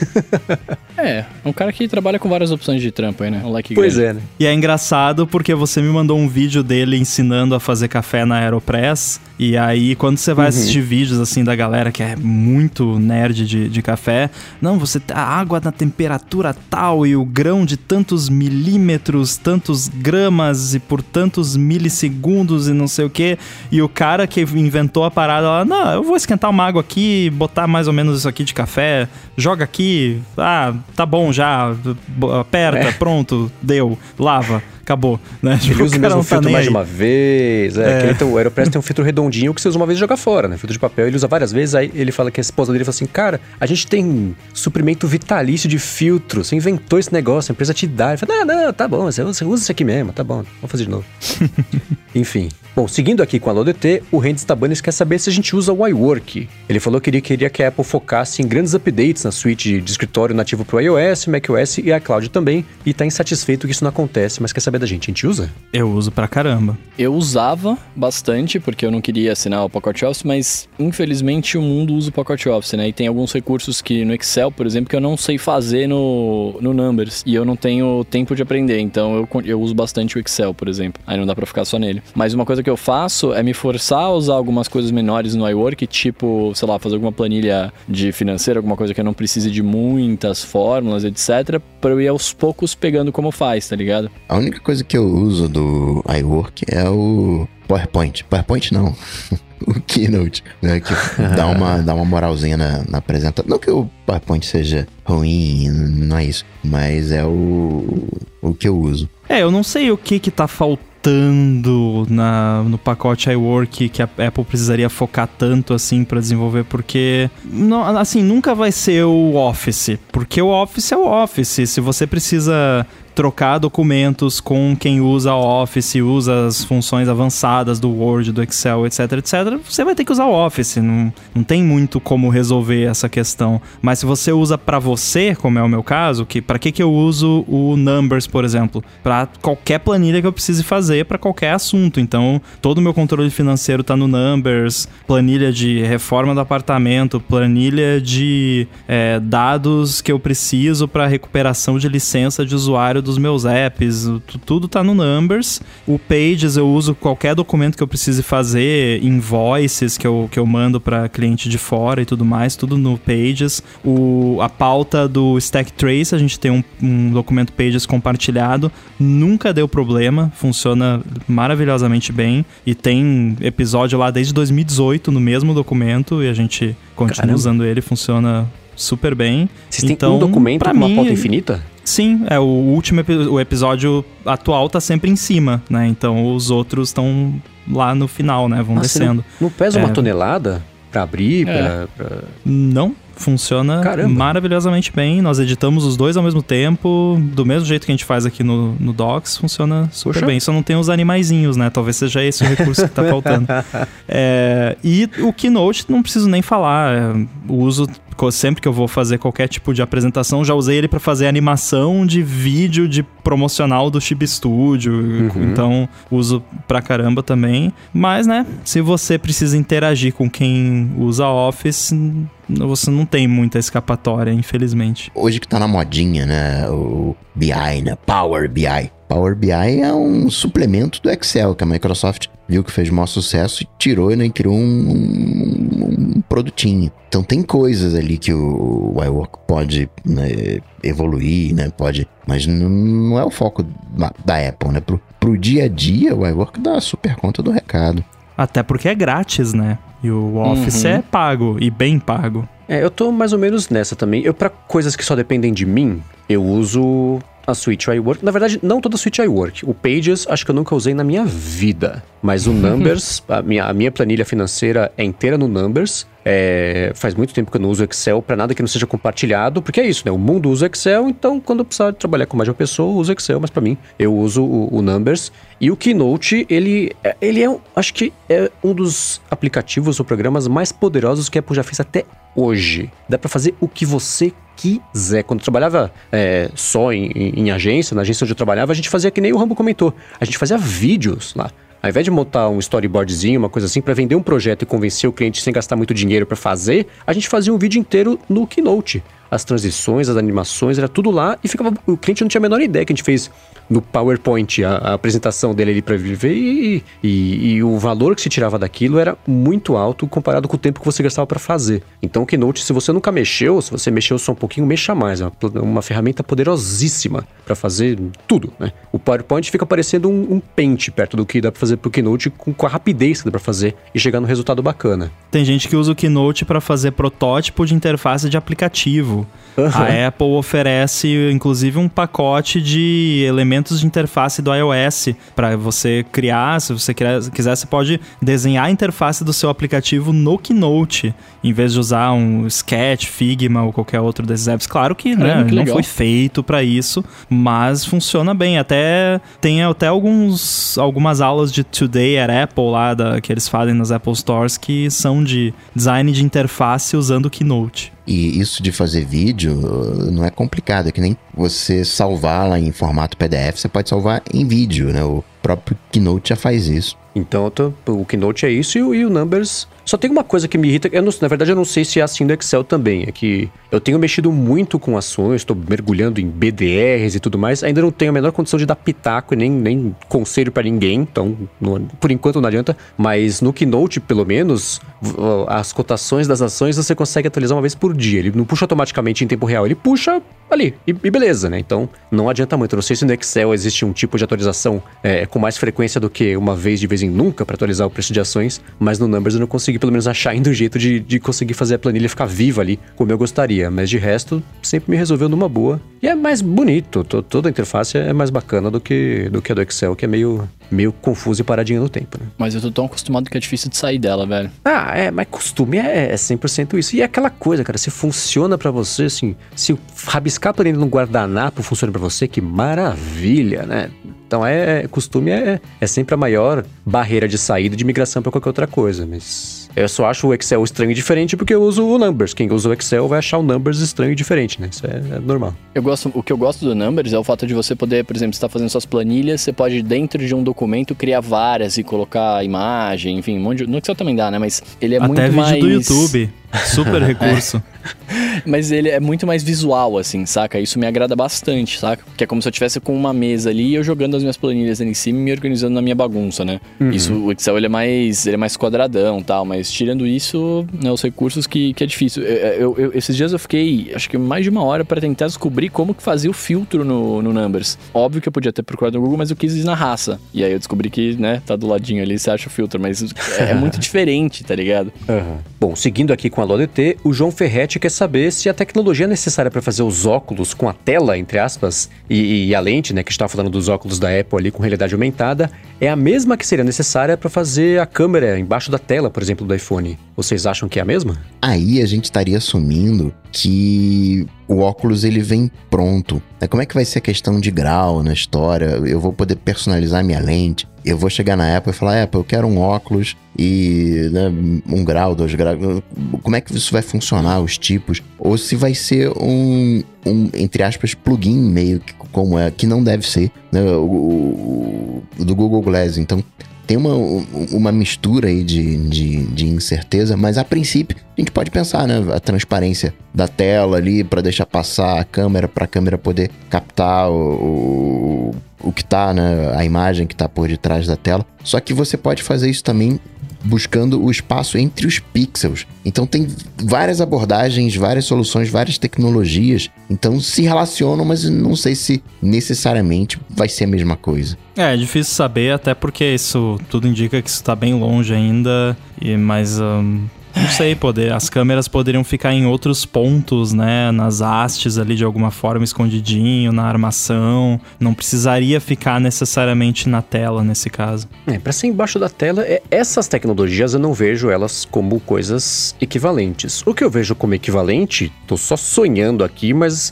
uh, é, o futuro da tecnologia para esse tipo de coisa me parece passar por aí, ainda que esteja distante, talvez até inatingível por enquanto. Mas é que a tecnologia de você sobrepor é, é, interfaces em cima de um vidro dos óculos seria a mesma, por exemplo, de você sobrepor interface em cima do vidro de um carro. Você ter ali o, o vidro do carro da frente ali, o, o seu heads-up display gigante para você navegar, ter navegação direto no vidro ali. Então acho que isso é mais parecido. Aí teria que ser a lente feita pela Apple. Assim como, por exemplo, a pulseira do Apple Watch. É tudo bem que tem de terceiro, mas a pulseira daquele Apple Watch que não abre lá, aquele Solo Loop, chama?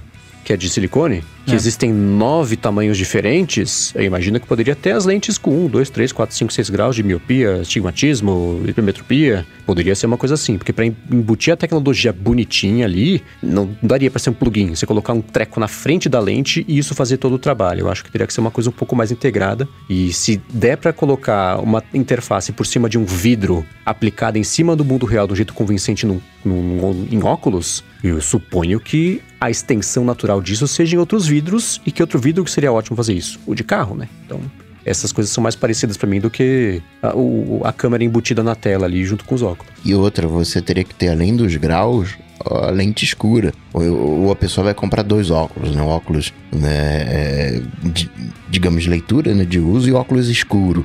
A Apple quer que você compre os dois. e é claro que isso não, não entraria, por exemplo, quem usa bifocal, mas aí é, é não dá também para prever todos os tipos de usos. Eu tenho certeza é um que a solo case, não né? funciona. É, né? Assim, quem não tem braço não consegue usar Apple Watch desta forma, né? Então é, é meio por aí também. É porque o, um relógio, ele é completamente substituível pelo Apple Watch. Agora, um óculos, ele tem uma função médica, né? Fica mais difícil de você substituir. O Apple Watch é um adereço, né? É, é, é um enfeite. Para mim, o óculos que eu tô usando é um enfeite, mas aí para quem precisa.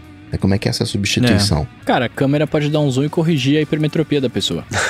Nossa. Bom, seguindo aqui com a LODT, o Vitor quer saber qual que é a utilidade do Find My, né? O Find My iPhone, já que quando roubam o iPhone, a primeira coisa que fazem é desligar o iPhone. Ele falou que não ia ser bom, por exemplo, não ia ser melhor se tivesse uma senha para desligar, ou se a gente sabe alguma alternativa que a gente possa sugerir que funcione melhor do que o Find My em caso de furto aí do iPhone dele? Bom, o Find My, ou Find My iPhone, como você quiser chamar, ele vai muito além de simplesmente você saber onde ele tá. Na verdade, eu diria que em termos de furto ou, ou perda, esse é o recurso menos importante dele. Uhum. Porque, assim, tá, tudo bem, eu sei aonde que o bandido tá com o meu iPhone, tá, e agora? Né? Tá, você pode passar o endereço pra polícia, não vá lá, né, pelo amor. Mas, né? assim, ok, agora essa questão de não desligar, tudo bem, o, a pessoa que furtou o seu iPhone, ela pode desligar o seu iPhone, mas em algum momento, para que, que ele seja útil, ele terá que ser ligado. Estou descartando aqui a questão de venda de peças, que é o que acaba acontecendo muitas vezes com iPhones Sim. roubados, porque o Find My iPhone ele está intimamente ligado a um outro recurso que é o Activation Lock. E então, no momento que alguém, digamos que o, o seu iPhone foi furtado e o bandido vendeu o seu iPhone furtado para alguma pessoa, né, alguma vítima que não sabia que estava comprando iPhone roubado. A pessoa vai tentar ativar, ela não vai conseguir porque o iPhone não funciona se ele não for ativado e para ser ativado ele conversa com os servidores da Apple e na hora que o iPhone conversar com o servidor da Apple, o servidor da Apple vai falar: "Ih, esse iPhone aqui tá dado como perdido e esse aqui é o dono dele". Então a pessoa não vai conseguir ativar a não ser que ela tenha o seu e-mail e senha do iCloud e o seu two-factor ou a, o código de desbloqueio que você usava naquele aparelho. Então o Find My iPhone ele não é ah, para você achar onde foi parar o seu iPhone se ele foi roubado, você ir lá e pegar de volta do, do ladrão. É pra os, é diminuir a vontade de roubar iPhone, porque o cara sabe que se ele roubar o iPhone, existe uma chance grande dele não conseguir passar aquele iPhone adiante ou usar aquele iPhone por causa do Activation Lock. Tem N asteriscos aqui em tudo que eu falei, mas se a gente for falar, vai levar a noite inteira. Mas, mas o que acaba acontecendo muito aqui no Brasil, principalmente, são duas coisas: ataque de phishing, então eles descobrem o seu contato e às vezes a pessoa até bota lá na mensagem de que o iPhone foi perdido, ah, entre em contato pelo uhum. telefone tal, ou pelo WhatsApp tal, ou pelo e-mail tal, e aí o cara manda lá um e-mail fazendo de conta que é da Apple, localizamos seu iPhone, entre aqui, digite seu e-mail e senha, né? Faz uma engenharia social, ou então desmonta e vende as peças. E, e, a única peça ali que não vai poder ser utilizada é a placa lógica. Bateria, uhum. tela, carcaça, câmera, tudo isso pode ser usado mesmo que ele tava com o Activation Lock, mas a placa lógica morreu. Né? Foi pro saco, basicamente. Deu para entender? Acho que eu consegui é. resumir aqui, né? É, o Find My não é recupere meu iPhone, é me ajuda a achar é. porque ele caiu entre as almofadas e eu não vi. Exatamente. E o Activation Lock para né, ele ser menos útil, ser menos útil roubar iPhones. É, quando roubaram o meu na Paulista, deu 15 minutos, tava na Santa Efigênia. Já falei, bom, já sei o que vai acontecer com ele. Você ter uma, uma senha para desligar, até seria. É, hoje, para você desligar, ele não, não, não, não exige a senha, né? Não. Não. não. não é o, o, processo que eu uso que quando rebuta que ele pede a senha. Porque a pessoa pode retirar o, o, o chip, né? Enfia ali um. Não, tira o chip não precisa nem desligar. Só que tem o Find My Offline agora, né? Vale lembrar. Mesmo que o seu iPhone esteja sem nenhum tipo de conexão, iPhones próximos ou qualquer dispositivo da Apple próximo, sei lá, o, o ladrão roubou e aí ele pegou o metrô, tirou o chip e o seu iPhone está sem conexão. Os iPhones das pessoas que estão no metrô vão estar transmitindo a localização do seu iPhone para o servidor da Apple e você uhum. vai continuar, cons continuar conseguindo rastrear ele. Pelo chip U1, né? Não, isso não, não usa chip 1. Ah, não? Isso é que é Bluetooth. Independente. Ah, Mas você tem hoje bolsinhas, eu, eu tenho aqui várias, né, de eletromagnéticas que travam a... Você coloca o iPhone dentro, perde sinal. Essencialmente papel... Faraday bag. É, o papel alumínio faz isso, né? O, o- o- o caixa né, de, de, de, de- Fala daí, o micro-ondas é um, porque se não for, a micro-ondas sai do, do lado no- e vai para cima de você, não? Aquilo dali, né? é- Então não é uma tecnologia de, de outro mundo, né? É questão de você aceitar os riscos, estar ciente. Né? Eu, por exemplo, eu quando vou entregar o meu iPhone a alguém, né, eu- identificação aqui no documento e tal, eu fiz uma automação que identifica os aplicativos, quando eu abro os aplicativos de identificação, e aí ele me joga uma, uma você quer ativar aqui o acesso guiado? Aí eu ativo o acesso guiado, né, ele já monitora isso pra mim, eu ligo o acesso guiado e me sinto confortável em entregar pra pessoa. Ela pode roubar o meu, o meu iPhone? Sim, claro, pode, pode roubar o meu iPhone, mas, né, olha ali, ele é melhor e tal, né? Eu não tenho, eu aceito esse risco, eu não entrego pra pessoa um telefone completamente aberto, né? É você tá ligado na mentalidade de segurança. É você, de repente, sei lá, tá no carro com o Waze, né? E, e se alguém pega o teu, o teu telefone numa situação dessa? Pega o teu telefone desbloqueado. Não tem, né, no caso do Mendes, que o cara meteu mãozão, né, que ele contou a história, ele tava desbloqueado o iPhone, né? Como é que você consegue prever sim. Eu tava falando com vocês, inclusive. Agora, mesmo que o iPhone esteja desbloqueado na mão do, do ladrão, ele não consegue desligar o, o Find My e o Activation Lock. Porque para isso precisa digitar a senha do Apple ID. Então. E, e a moral da história é que para esse iPhone ser usado novamente por outra pessoa, claro que, só, desculpa, voltando, no caso dele pegar o seu iPhone desbloqueado, você tem outros problemas, né? Muito mais graves que o, o Find My. Mas enfim, voltando aqui. É, para que ele possa ser utilizável por outra pessoa, ele vai ter que, se- que ser conectado na internet. E no momento que ele conectar na internet, o cara pode ter resetado, DFU, tudo, ele vai enviar a localização dele pro seu Find My você vai ver onde ele tá e vai eh, até receber uma notificação de que ele foi encontrado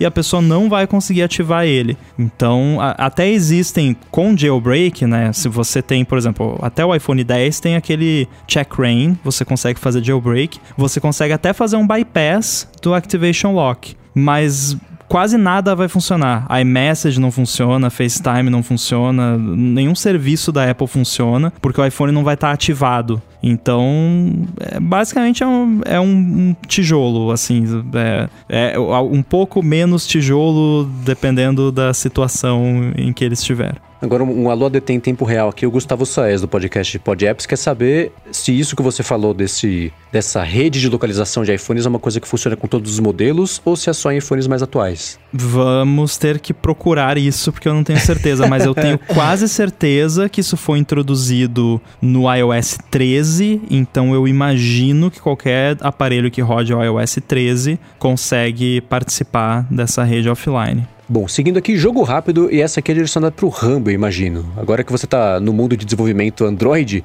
você já teve algum contato aí com Jetpack Compose? O Jan Silva quer saber. E se sim, ele quer saber se você achou mais fácil ou mais complicado do que o Swift UI. Não, e eu não sei o que é, e assim, eu não entrei no mundo do desenvolvimento Android, eu aprendi a fazer o aplicativo que eu precisava fazer para gravar uma aula para um curso, né? Que não é de Android, é de outra coisa, mas tem um componente de Android, então, é, mas assim, não, no momento eu não vou passar desse nível, talvez mais pro futuro eu estude um pouco mais a fundo, faça uns aplicativos, vamos ver o que acontece. Boa. E o Almir Júnior quer saber se a gente conhece o Reality Composer, que é o aplicativo de AR da Apple que se integra ao Xcode. Eu confesso que eu não conheço, e vocês? Eu também não. Sim, ele é divertido até, até para quem não é desenvolvedor, é, é divertido brincar com ele. Tem para iPad, tem para iPhone também. E ele é uma forma de você criar experiências em AR um pouco mais simples do que você programar tudo do zero no ARKit, mas ele não resolve aquele problema que eu comentei da,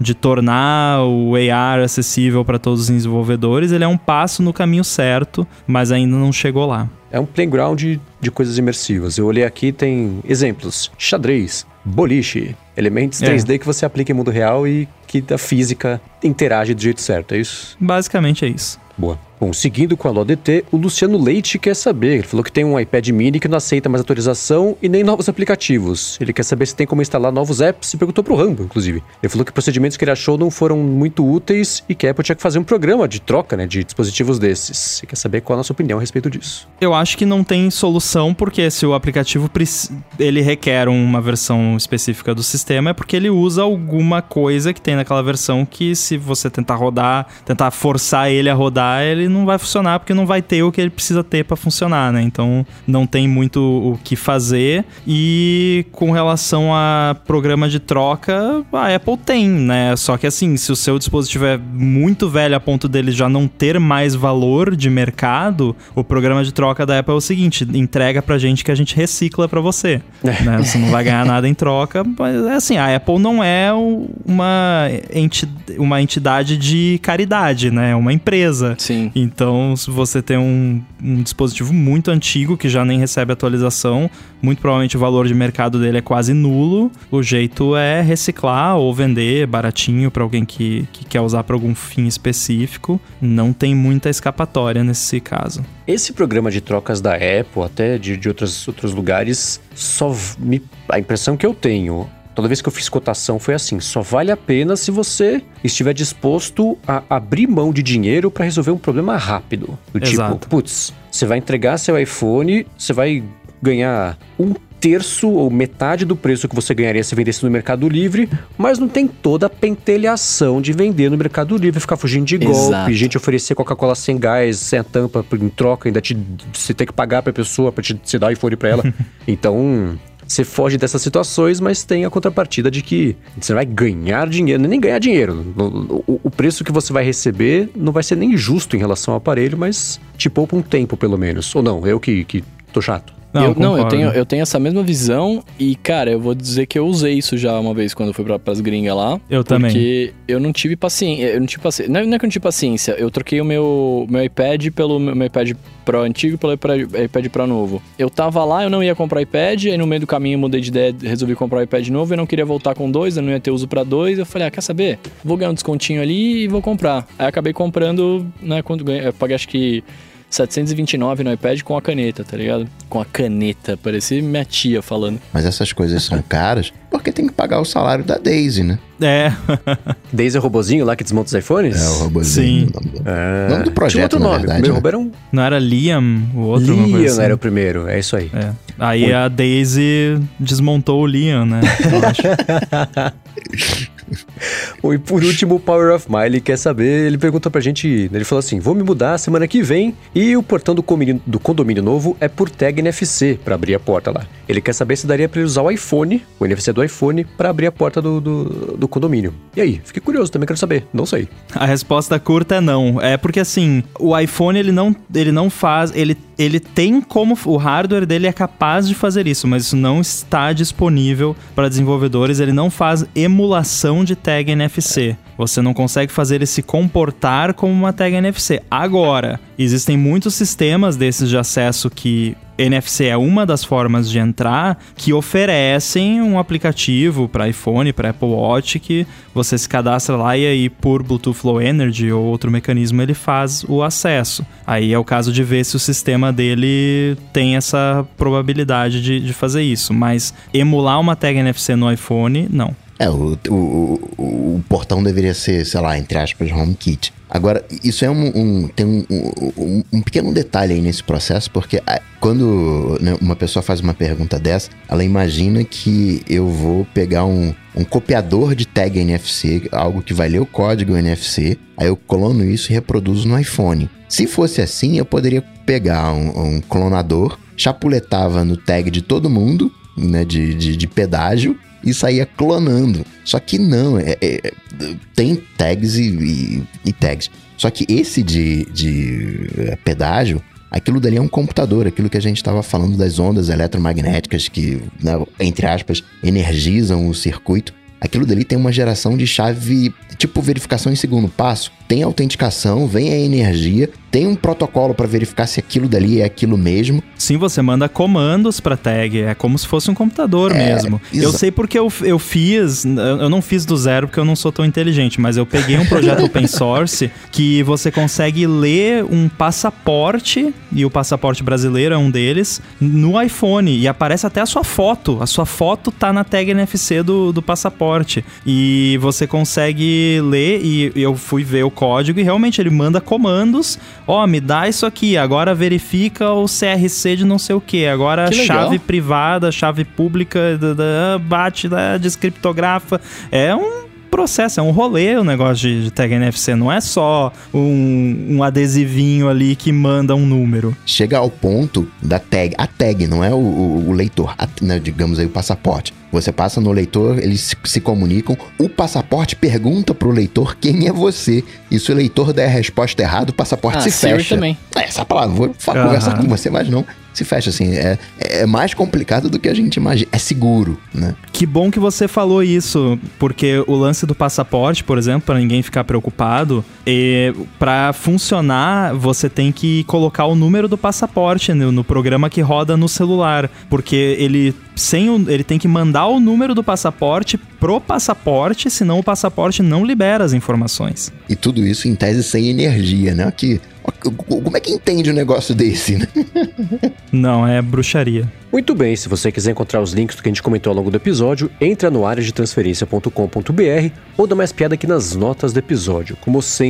Eduardo Garcia, muito obrigado pela edição de mais esse episódio. Pessoal que nos apoia, nos pique paga lá no apoia-se.se, não, apoia.se barra área de transferência e picpay.me barra área de transferência. Obrigado pelo apoio de vocês. Podcast Startup Life, obrigado também pelo patrocínio aqui do episódio de hoje. E Gustavo, eu fui a falar Gustavo, Coca e Ramo. Gustavo, Bruno e Coca e Rambo, vocês quatro aí.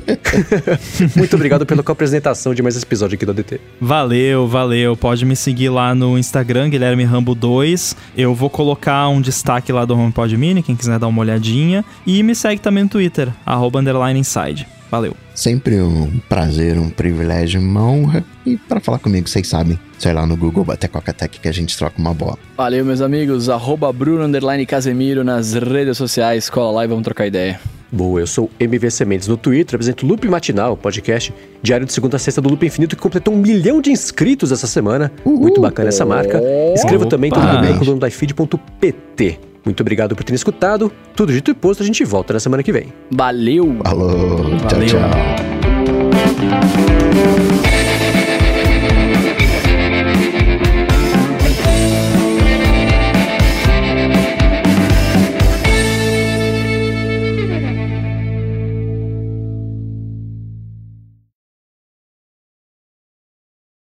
Esse Vero Mendes, você falou que ia aceitar cápsula, né?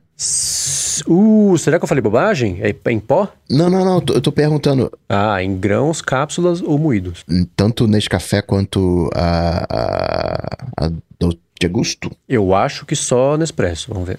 Alguém já usou aquelas cápsulas que você mesmo monta? Cara, eu, sempre acho que vai cagar toda a máquina essas cápsulas Eu aí. também. Eu, eu, e eu tenho medo de, de dar ruim, mas é, me atrai não pelo fato de... Nem é de economia nem nada, mas é pela questão de poder customizar, né? Poder, tipo, ah, eu gosto uhum. desse café aqui, deixo ali umas cápsulas desse café que eu gosto é, então. prontas. Eu sei que tem umas cápsulas de chá da Mate Leão, eu acho, que é para fazer na máquina de expresso. Cara, chá já é ruim.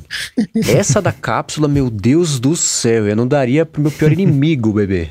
Nossa. Coisa horrível. A impressão que eu fiquei é que esse, esse, esse Vero usava essas cápsulas personalizadas para passar o serviço. Ah, eles usam uma cápsula que é essa, porque é aquele lance, né, que a, a, patente lá da cápsula da Nespresso acabou faz uns anos, por isso que começou a multiplicar as cápsulas iguaizinhas da Nespresso de outras marcas, até essas reutilizáveis também. Mas é que eles devem mandar, deve ser cápsula, aquela que é, é, é, é igual, só que não é Nespresso. É simplesinha, de plástico, né? Eu compro de um vendedor no Mercado Livre já, desde que eu comecei a usar a máquina. É um café italiano, tem variações de intensidade, aí eu compro acho que 300 cápsulas cada vez que eu compro. Sempre tem estoque aqui, então tá de boa. É um café gostoso, não é muito caro. Uhum. Hoje eu mandei e-mail pra Veru falando que eu queria que eles. Eu queria receber o café o mais imediatamente possível depois da torra, né? Torrou, empacota e me manda. Sim. E aí eles falaram: ah, a gente, tá, a gente torra geralmente dia 25, dia 26, vamos começar a mandar dia 1 pra você. Eu falei, ah, então beleza. Pô, legal.